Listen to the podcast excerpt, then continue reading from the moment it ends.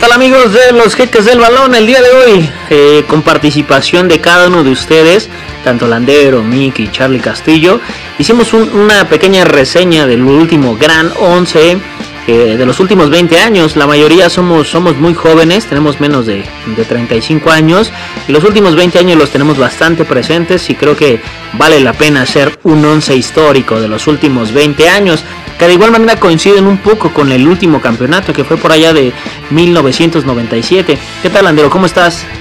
¿Qué onda, Charlie? Aquí andamos este, viendo lo que nos comentó la gente respecto al 11 ideal.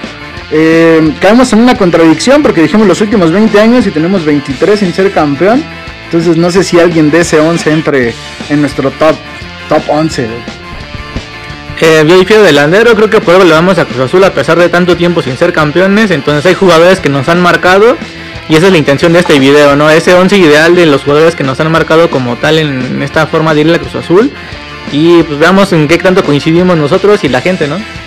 Coincido mucho contigo, Miki. Eh, algunos hay aficionados muy jóvenes que tienen cerca de 22 años, inclusive de 18 o de 25. 24. 24 como tú, Miki, y que le van a Cruz Azul sin, sin que hayan disfrutado las mieles de una liga. Eh, yo en este caso que soy el más veterano de ustedes, por ahí ya me tocó disfrutar la de 1997. Yo tenía 8 años, la viví junto con mi señor padre, que, todavía sigue y es ferviente aficionado del Cruz Azul. Saludos a don Pedro. Y, y, y seguramente... tequila y seguramente hay mucha gente que de igual manera, a pesar de que no ha visto campeón a Cruz Azul, eh, tiene ya algunos ídolos marcados y referenciados en este 11. Eh, pues bueno, vamos a arrancar con, a lo que venimos. Antes de empezar, Charlie, hay que avisarle a Miki que Don Pedro no es tequila, ron o brandy. Podemos continuar, amigos. Gracias. gracias por. De acuerdo. Y pues bueno, eh, revisamos los comentarios que nos dejó la gente. Y pues vamos a arrancar con el portero. Siempre el portero, de cualquier equipo que quiere ser campeón necesita arrancar con un buen portero. Eh, la gente nos dejó varios comentarios en estos últimos 20 años considerando a su 11, algunos jugadores históricos.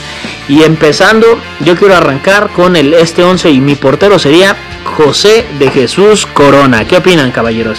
Este, yo no estoy a favor de, Chuy Corona, Charlie. Sí ha sido el mejor portero que hemos tenido en los últimos 20 años. No han sido muchos, hemos tenido, si no mal recuerdo, alrededor de 5 arqueros en 20 años, pasando por Conejo, por Emanuel González, por Josgat Gutiérrez, por el mismo José de Jesús Corona. Pero para mí no hay otro mejor que Oscar el Conejo Pérez. Yo me termino quedando con Corona.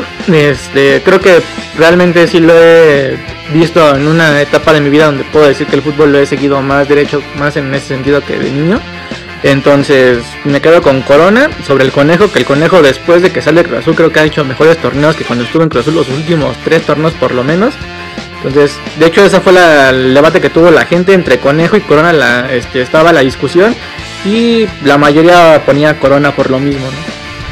Hay, un dato muy curioso de, todo esto. Corona contra, contra el Conejo Pérez. Yo al Conejo Pérez lo quiero muchísimo porque fue parte de ese 1997 que levantó la copa. Pero yo para mí, por ejemplo, el Conejo, está, si no me equivoco, estaba debutando. Eh, bueno, él debutó por ahí del 94, 95, pero no tuvo mucha participación y, cuando le dan ya la oportunidad de ser el portero elegido para cuidar el marco, eh, sale campeón pero eso fue en 1997. Oye, y le gana el puesto a dos seleccionados nacionales que eran Nicolás Navarro y Jorge Campos, que de hecho Jorge Campos no más juega un partido en, la, en el torneo regular contra el América la última jornada, donde sí fue algo un mérito muy importante del conejo, porque en la liguilla él jugó toda la liguilla. Y, en el caso de la Libertadores, pues juega el Conejo Pérez y el Conejo Pérez es fundamental en cada uno de los partidos, al igual que los otros 10 que jugaron. Pero eh, Chuy Corona eh, me parece que ha hecho los méritos suficientes para considerarlo en mi 11 titular. Te veo asentar con la cabeza, Landero, que dices, no, este, este pendejo está muy güey. Pues es que sí, me puedes decir de Corona que mm, es lo que más recientemente hemos visto, pero no podemos olvidar las actuaciones del Conejo tanto en el torneo del título como en el torneo de la Libertadores, como las dos participaciones que ha tenido en mundiales. Creo que estamos demeritando mucho a, a Oscar Pérez, güey ahorita que hablas de mundiales, eh, recuerdo mucho el Mundial de Sudáfrica. Eh, un mundial que yo creo que le pertenecía a Guillermo Ochoa y Aguirre decide poner al Conejo Pérez. Tú, eres muy fan de, Ochoa, Miki. ¿Qué opinas de eso?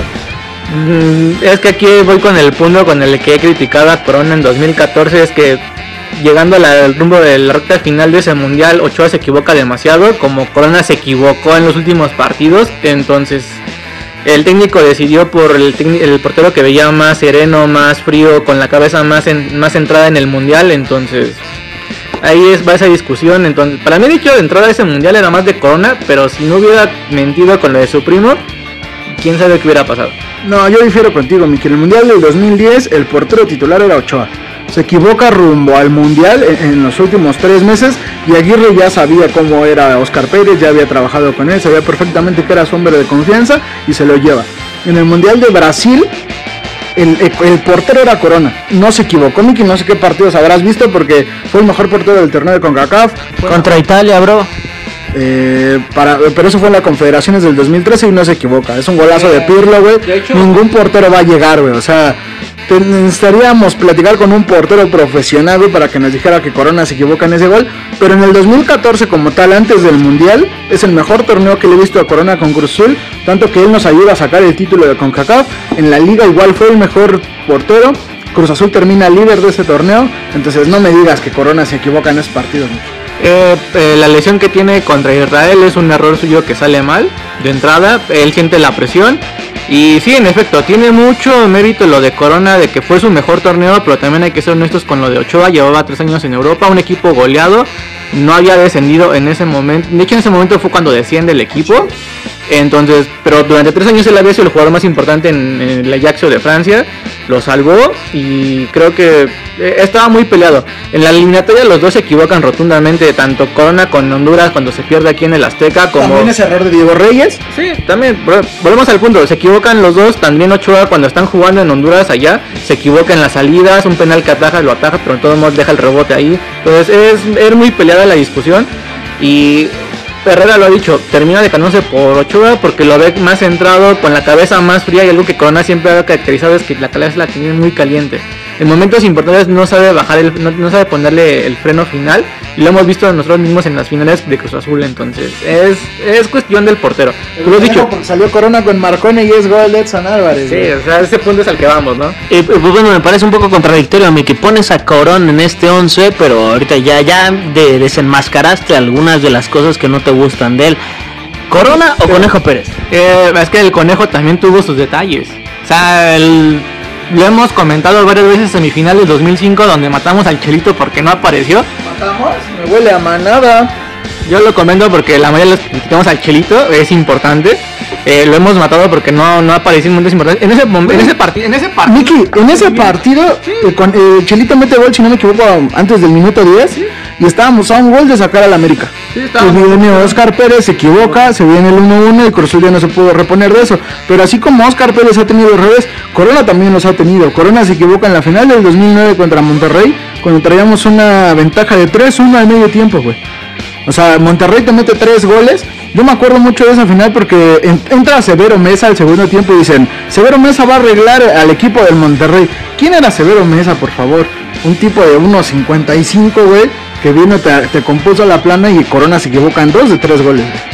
Sí, y estoy de acuerdo con ese punto y también vamos a ser honestos y realistas con el hecho de que Corona ha sido más, el, más tiempo seleccionado que el mismo Conejo Pérez, que sí jugó dos mundiales, pero como seleccionado, siendo más regular, siendo con un nivel eh, medio, Corona en ese sentido, sabes, sabes lo que te va a dar y lo que te va a quitar. Y con, con, el conejo sabías que había partidos en que estaba en el nivel alto y de repente bajaba demasiado su nivel. Digo, en el momento que tiene cada clave en su carrera es cuando está en Pachuca y sale campeón. Ese campeonato es por él, ¿eh? Mira, yo creo que como técnico tienes que ver más las virtudes de tu portero que los errores que pudiera tener. Por ejemplo, yo, yo, yo por lo que veo y por lo poco que sé, no me considero un experto del tema ni nada por el estilo. Pero los técnicos que han estado en selección saben perfectamente las cualidades de sus porteros. Aguirre llevó a Oscar Pérez porque sabía lo que podía dar. Y en el 2002 para mí no ha sido un mal mundial. En el 2006 la Volpe lleva a Osvaldo y Osvaldo se hace uno de los mejores porteros del fútbol mexicano, güey.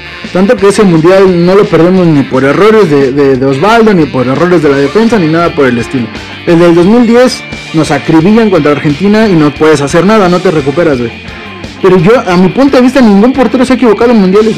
No podemos acribillar a ningún arquero por ese motivo. De hecho, no estoy gritando al conejo por eso. Yo, yo para mí mi punto con el conejo es, es un arquerazo, es un tipo sensacional, es una, una, una figura del fútbol mexicano histórico. Tipazo. Pero eh, mi tema con Conejo Pérez es, es justamente lo que ustedes están comentando hace un momento. Cuando de repente pues teníamos un, un Cruz Azul super líder que arrasábamos, goleábamos, gustábamos, ganábamos. Llegábamos en la liguilla y yo creo que por ahí el conejo se aburguesó un poco estando en Cruz Azul y le pasó la factura de- del hecho de, de a veces creerse muy sobrado. Yo creo que de repente se va, llega a pisar hasta Jaguares, San Luis, regresa a Pachuja, esa final como comenta Miki, la que le ganan a Rayados el conejo saca como 8 y e- esa copa se la deben al conejo. Me parece que después otra vez volvió a tocar el- el piso y el conejo fue fundamental para en Cruz Azul. Chuy Corona ganó, por ejemplo, la, la medalla de oro olímpica, el, uno de los títulos más importantes de- del fútbol mexicano. Podría considerarse uno de los más importantes, Charlie, pero no tiene valor ante FIFA ya que es una, una justa menor. Pero ahorita que tocas ese punto, Charlie, yo creo que el problema que han tenido eh, en particular ambos porteros como Oscar Pérez y, y Corona es que nunca tuvieron una competencia detrás que los estuviera presionando para decir, puta, si me equivoco, güey, hay alguien atrás de mí. Tanto que con Marcarian se cansó de los errores del conejo y lo sentó y nos la jugamos con Josgar Gutiérrez un año que perdimos dos finales. Eh, pero mira, también hay que honestos que Josgar ese año lo hace no bien. anduvo mal, no anduvo mal, sí. Lo hace Y- bien. y por ejemplo, ahorita con Corona, güey, o sea, desde el 2012, si no me equivoco, trae a Allison en la espalda. Todos sabemos quién es Allison. No es un, para mí, para mí no es un portero malo, pero no es un portero para Cruz Azul. Es un portero suplente, clásico portero suplente que cuando lo, lo requieres y esté jugando eh, te va a responder que ganó la copa, ¿no? Efectivamente, a- ahorita llega este jurado, le mete presión a Corona y todos hemos visto el nivel que trae Corona en este torneo. Y cheque nada más, o sea, hablar de, de- del gran Conejo Pérez para mí es uno de los cinco mejores porteros de, de la historia del fútbol mexicano y de Corona. Prácticamente llevamos 11 minutos hablando de eso. Le llegó el momento donde ustedes tienen que definir quién ponen al Conejo Pérez o Oscar Pérez, al, al Conejo Pérez o a Corona, amigos. Vamos a pasar con, con la defensa. Arrancamos con la defensa central.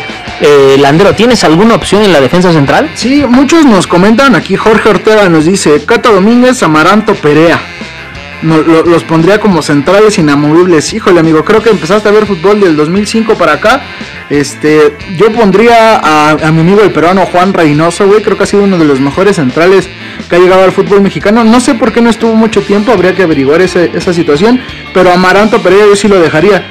Cata Domínguez, no sé por qué mi amigo lo, lo- lo está poniendo, güey. Este, de hecho aquí los nombres que se repiten, curiosamente son tres nada más, tres extranjeros, ninguno es el Cata. Es Perea, Reynoso y Pablito Aguilar.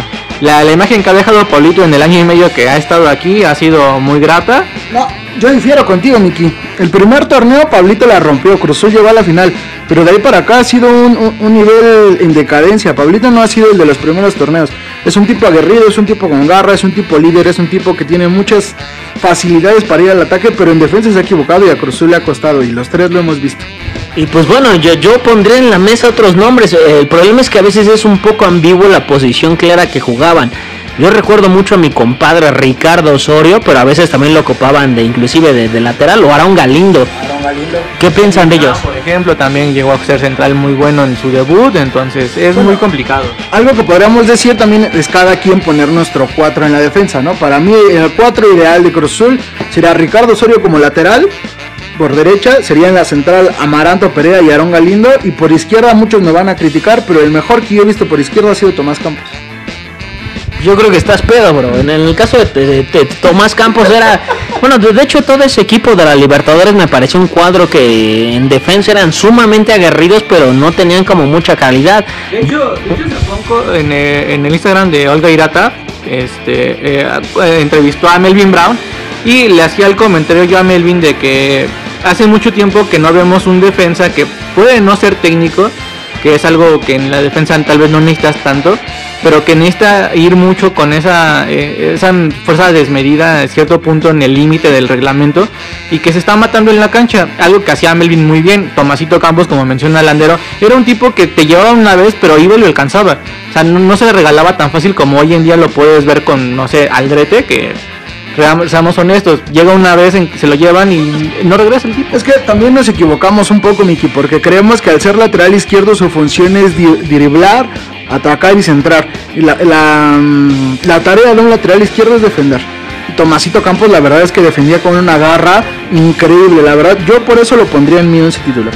Entonces vamos a arrancar con el tema de los centrales. Si a mí me preguntan, yo pondría a Juanito Reynoso, me parece, de, a pesar de ser peruano, eh, de lo muy destacado. Eh, Juanito Reynoso, por, otro lado traigo a Perea, un tipo que venía del Atlético de Madrid, uno de los tipos que eh, al pesar de ser extranjeros en el Atlético tenía muchísimos partidos, acá viene y la rompió. Sigue siendo el extranjero con más partidos jugados con el Atlético de Madrid. Yo, yo, yo pongo a Pablo Aguilar en la mesa, yo lo quiero mucho, es un jugadorazo profesional y todo, pero sí comparto lo que dice Landero, eh, creo que el primer torneo que hizo fue excepcional, superó todas las expectativas, para mí el mejor jugador de Cruz Azul en ese primer torneo, pero eh, pongo el asterisco de, de, Hugo, por ejemplo, el torneo pasado me parece que no lo hizo tan bien y, se notó en el equipo. Cuando Pablito Aguilar no anda bien, el equipo no anda bien. De ese nivel es su participación en el equipo. Y hablando, vamos a pasar al tema de los laterales que ahorita lo tocaron. Hay tipos como que Bonet, como Ricardo Osorio que fue habilitado como lateral. Eh, Lozano. Puta, acabas de soltar un nombre de, los importantes, como lo fue Jimmy Lozano, Rogelio Chávez. Vámonos a la lateral derecha. Eh, ¿a, quién pones, Miki?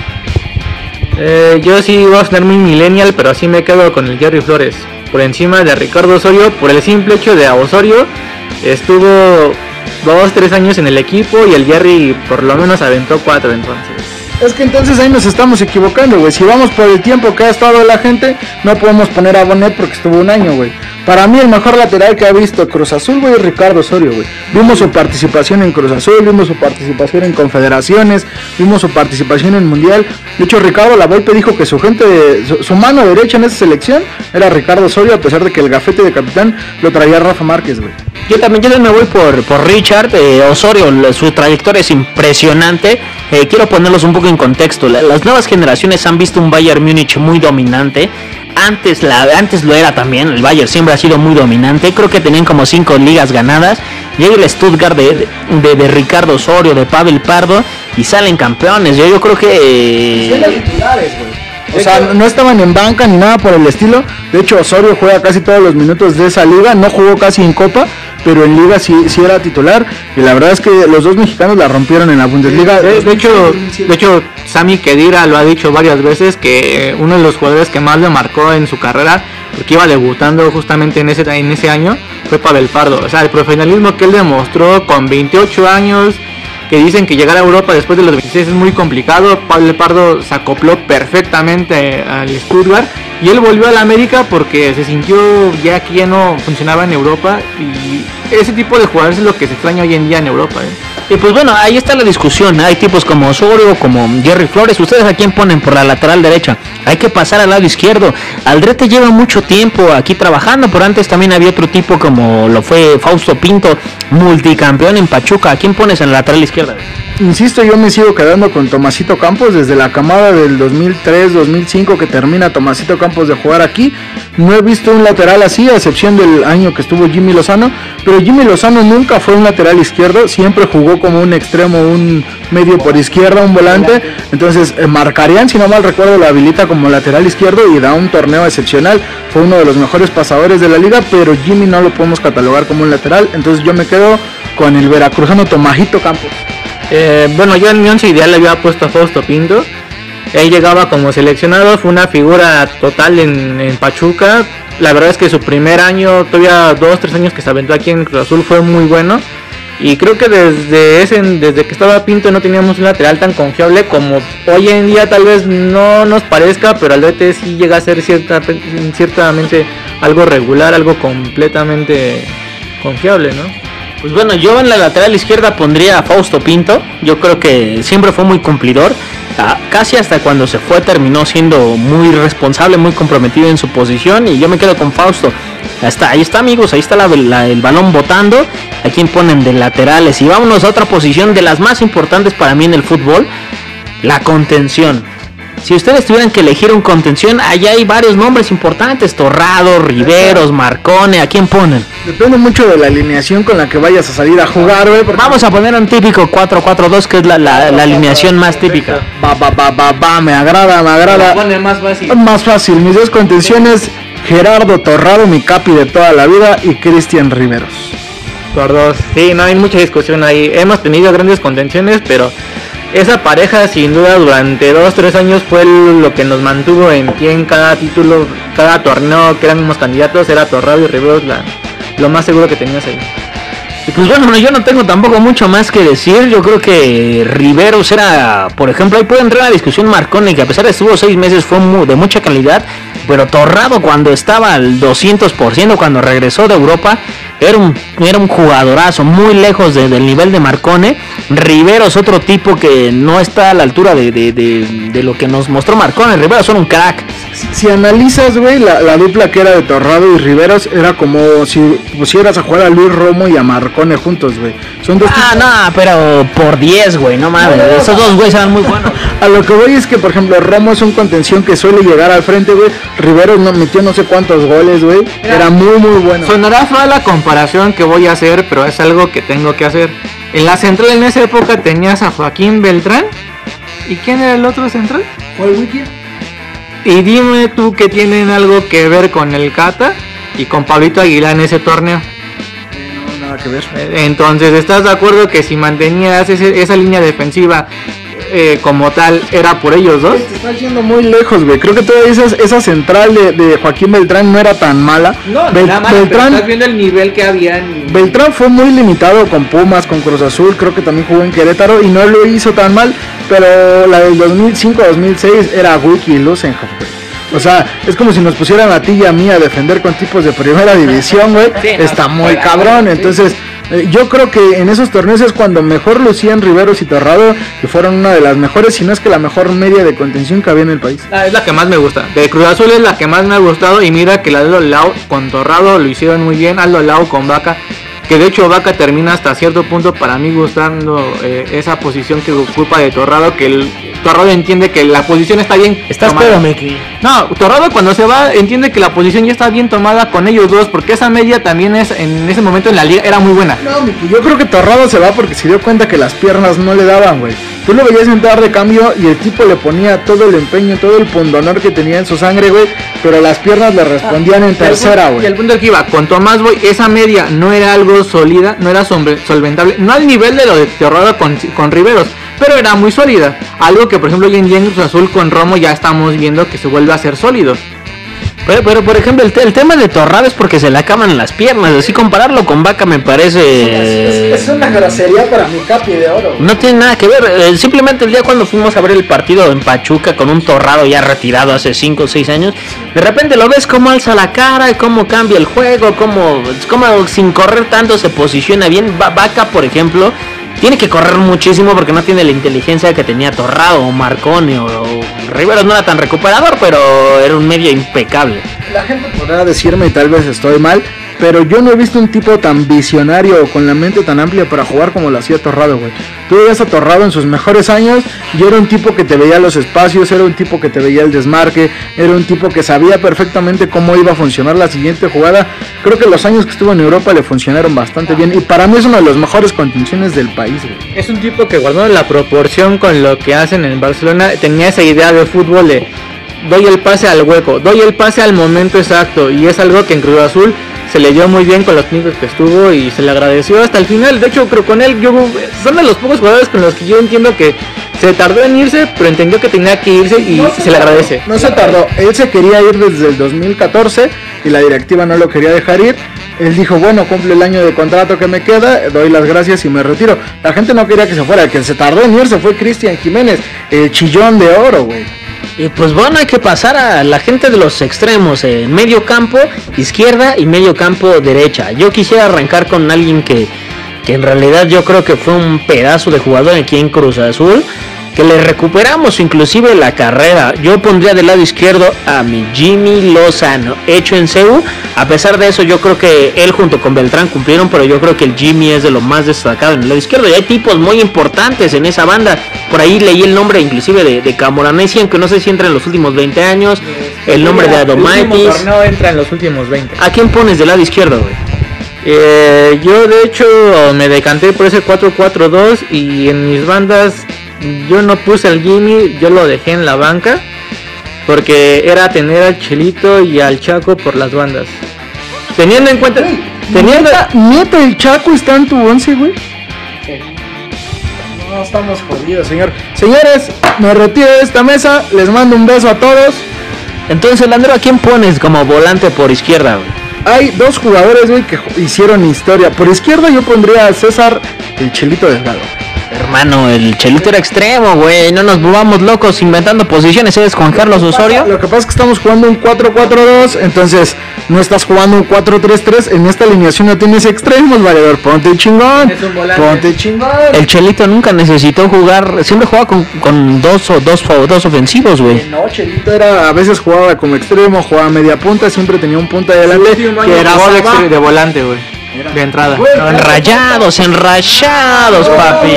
El papu. Cruz Azul, su punta era Sabá, güey. Él nunca jugó con dos delanteros. Entonces era media punta o extremo. Es una alineación 4-3-3. Ahorita estamos en un 4-4-2. Nos falta por volante por izquierda, güey. O alguien que te llega a línea de fondo. Yo pongo al César Delgado. A güey. diferencia de Caiciña, yo le voy a decir Chito, tú ataca y no bajes, me vale madre, tú no bajes. Algo que Caiciña sí le hizo mucho entrever al señor Elías Hernández en una final, ¿no? Entonces, por izquierda, tú, Landero, entiendo que pones al Chelito Delgado. ¿Y tú, güey? Por dos. Por dos. Ok, si hay que poner, yo pongo al Jimmy y falta la banda por derecho en este 4-4-2. ¿A quién colocan? Hay muchos figurones porque de, de tres cuartos de, de cancha para adelante hay muchísimos. ¿A quién pones tú por derecha, güey? Yo me voy a quedar con mi amigo y entrañable padrino, Gabriel el Místico Pereira, güey. A mí me encantaba cómo jugaba Pereira, güey. Me mamaba con su máscara, güey. Ok, yo como dije, yo puse al Chaco, entendiendo que en su momento terminó jugando como más segundo contención que como media punta, como volante. sus lágrimas, valedor. Sí, sí, yo me quedo con el Chaco. Yo ahí sí coincido con, con el Mickey. eh, Yo creo que Chaco Jiménez es uno de los últimos ídolos celestes. La gente lo quiere ídolo, mucho. no campeón de liga, güey. No puede ser ídolo, güey. si no Ok, está- ok, déjalo como referente, último referente Cruz Azul de los últimos años. Oh, Yo creo que esto de los ídolos da para un video, un video adicional. Pero yo para mí, yo creo que el Chaco sí es ídolo de, de las masas, como digo, por ahí. Vamos a, la segunda parte, a la, la parte más complicada, porque como les decía, de tres cuartos para adelante hay muchísimos muy buenos jugadores. Que, que en ofensiva tenemos que elegir solo dos delanteros, dos delanteros que hayan pasado por acá. Yo pongo el primero que es Su Majestad Imperial César el Chelito Delgado. ¿A quién ponen ustedes? Yo pondría a Emanuel y Tito Villa, güey, como uno de los dos puntas en mi once ideal, güey. De hecho, la gente igual se debatió entre dos nombres, que fue este Tito Villa y Pavone. Yo me quedo con Tito Villa. Ok, todavía tienen espacio para colocar a otro delantero más. Eh, hay muchas opciones. Está Kikín Fonseca, está Carlos Pavón Plumer, está este el tanque Pavón, está Teo, eh, Teo Gutiérrez, Kikín Fonseca. Queda una opción más de centro delantero. ¿A quién más? El hombre sin miedo, Miguel Sabá. ¿A quién más van a poner en su delantera? Yo, yo en lo personal puse, no le va a gustar a la gente por seis meses que estuvo, Teófilo Gutiérrez. Híjole, es que es una, una, una difícil decisión, güey, porque como también concuerdo con mí que creo que Teófilo ha sido de lo poco destacable que ha llegado en los últimos No. 10 años. Y aguanta, estás en un 4-4-2. Estás dejando que tu punta de real, el goleador, el referente, va a ser el Tito Villa. Mira, Ocupas, ocupas un segundo delantero. En lo personal, Teófilo hizo ver bien al Chuleta, hizo ver bien a Pavone. a eso iba. Entonces, por eso yo me decanté por el Teo- por Teófilo, porque como son delantero lo hizo bien y delantero Eso- centro lo hizo bien. Eso es lo que te iba a decir. Si nos vamos entonces por un segundo delantero, pondría mi chuletita de oro, güey. Javier Orozco, la verdad es cuando jugaba como segunda punta no lo hacía nada mal. El año en el que Cruzul llega a la final contra el América en el 2013 ha sido, ha sido uno de sus mejores torneos, güey. Fue campeón de CONCACAF, fue campeón de Copa, güey, fue campeón de Liga, güey, o sea. Pero, pero por ejemplo, ahorita que menciona Charlie Hermosillo, güey. Para mí Hermosillo no merece estar. Me van a criticar, me van a potear, mucha gente lo ama, lo idolatra. Pero aparte de que no concuerda con las fechas de que planteamos en este podcast, a lo que voy es que una persona, güey, que está, que te habla pestes de tu equipo, güey, Palencia, que se vio en la bandera de Cruz Azul, como mucha gente lo conta, güey, yo no los podría poner en un once, no sé ustedes qué opinan. Yo sí hubiera puesto a mi rockero mayor Francisco Palencia ahí en ese 11, Chelito y Palencia. mm, Un tipo con mucho corazón, capitán. Yo creo que Palencia tiene declaraciones muy fuera de lugar. Que, que, lo- que con lo que yo comenté del Tito, de tu delantero estrella y un segundo punta, tú lo has hecho perfecto también, güey. Chelito como segundo delantero y el, el gatillero Palencia como el delantero estrella. Hubiera sido una buena dupla, me hubiera gustado verlo, pero tú lo has dicho. Gatillero se equivoca en sus declaraciones, generaliza y la gente lo ha matado por eso y lo va a seguir matando hasta que yo creo que la gente no va a olvidar eso. Generaliza, se equivoca y desgraciadamente la historia verdadera, el villano es Billy, pero la gente dice que Palencia es el malo. No lo sé, Rick, no lo sé. Palencia se equivoca. No puedes decir ese tipo de comentarios de, de Cruz Azul. Y yo sentí una, una, una reacción muy rara en mí cuando de repente lo hemos llegado a ver de técnico y que la gente no lo quiere, güey. O sea, Palencia es un tipo que en el 2001 volteas a ver esas fotos y es raro que no te hagan vibrar el cuando agarra y le muestra la, la bandera de, de México a la gente de América, pero está cabrón. De hecho, lo decíamos apenas ahí en el Twitter discutiendo con un amigo que tenemos en común. De que con Palencia Cruz Azul era el papá del América. No se era raro que perdieras contra el América estando con Palencia porque era un tipo que te marcaba esos partidos, que era el líder en esos partidos, que era re- realmente el referente en esos partidos, como en su momento llegó a ser el Chaco, guardando la comparación demasiado. Pero realmente hoy en día tú no ves un jugador como él, ya ni digamos de la cantera, un jugador como él en el equipo que sienta los colores y que diga quiero ganar cada partido como lo hacía Palencia. Y sí, eh, Palencia para mí fue un jugadorazo. Lamentablemente se equivoca, él tenía la cabeza muy, muy caliente. Hace declaraciones que no tiene que hacer. Seguramente si no hubiera soldado esas declaraciones, yo hubiera sido técnico de Cruz Azul y le hubieran dado la oportunidad acá. Se equivoca y pues ni modo, Palencia se lo termina perdiendo y la gente no lo quiere. Me incluyo en eso, me molesta mucho su tipo de declaraciones que llegó a soltar y no estoy a favor de, de lo que ha dicho. Independientemente de, la de las declaraciones, Charlie, creo que al equipo que te vio nacer, al equipo que te dio la oportunidad, al equipo que te mandó a Europa, X o Y razones, no puedes agarrarte en contra de una institución por quien la preside, que es en este caso Billy. Cor- Este, Palencia lo vimos celebrar goles contra nosotros, lo vimos disfrutar victorias contra nosotros. Entonces, creo que un tipo que es desagradecido con la gente que lo vio nacer no merece nada en esta vida, güey. No, no nada más futbolistas, en todo el tipo de, trato y de todo el tipo de trabajos. De hecho, hasta cierto punto puede ser algo comparable con lo que hizo aquí en el último partido que lo vimos en el Azteca. De que, ok, entiendo que la gente te esté puteando con todo el problema de la palabra que voy a decir, pero te esté puteando todo el partido, que te esté chingue chingue. Pero tú no puedes agarrar, besar un escudo que tú realmente sabes que no sientes.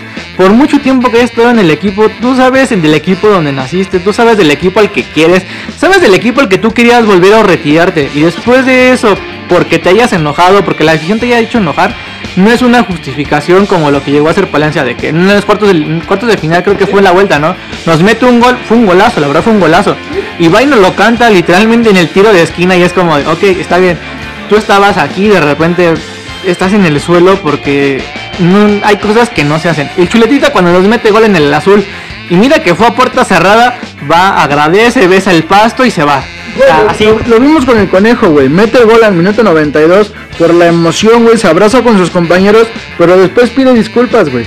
Y la gente eso se lo agradeció. O sea, no te olvidas de dónde vienes, no te olvidas quién te da la oportunidad. Y creo que Palencia es un maldito malagradecido. ¿Y sabes cuál es el problema en el mundo del fútbol? Que el, que el mundo del fútbol da mil y un vueltas. Nunca sabes cuándo vas a requerir chamba, cuándo vas a estar interesado.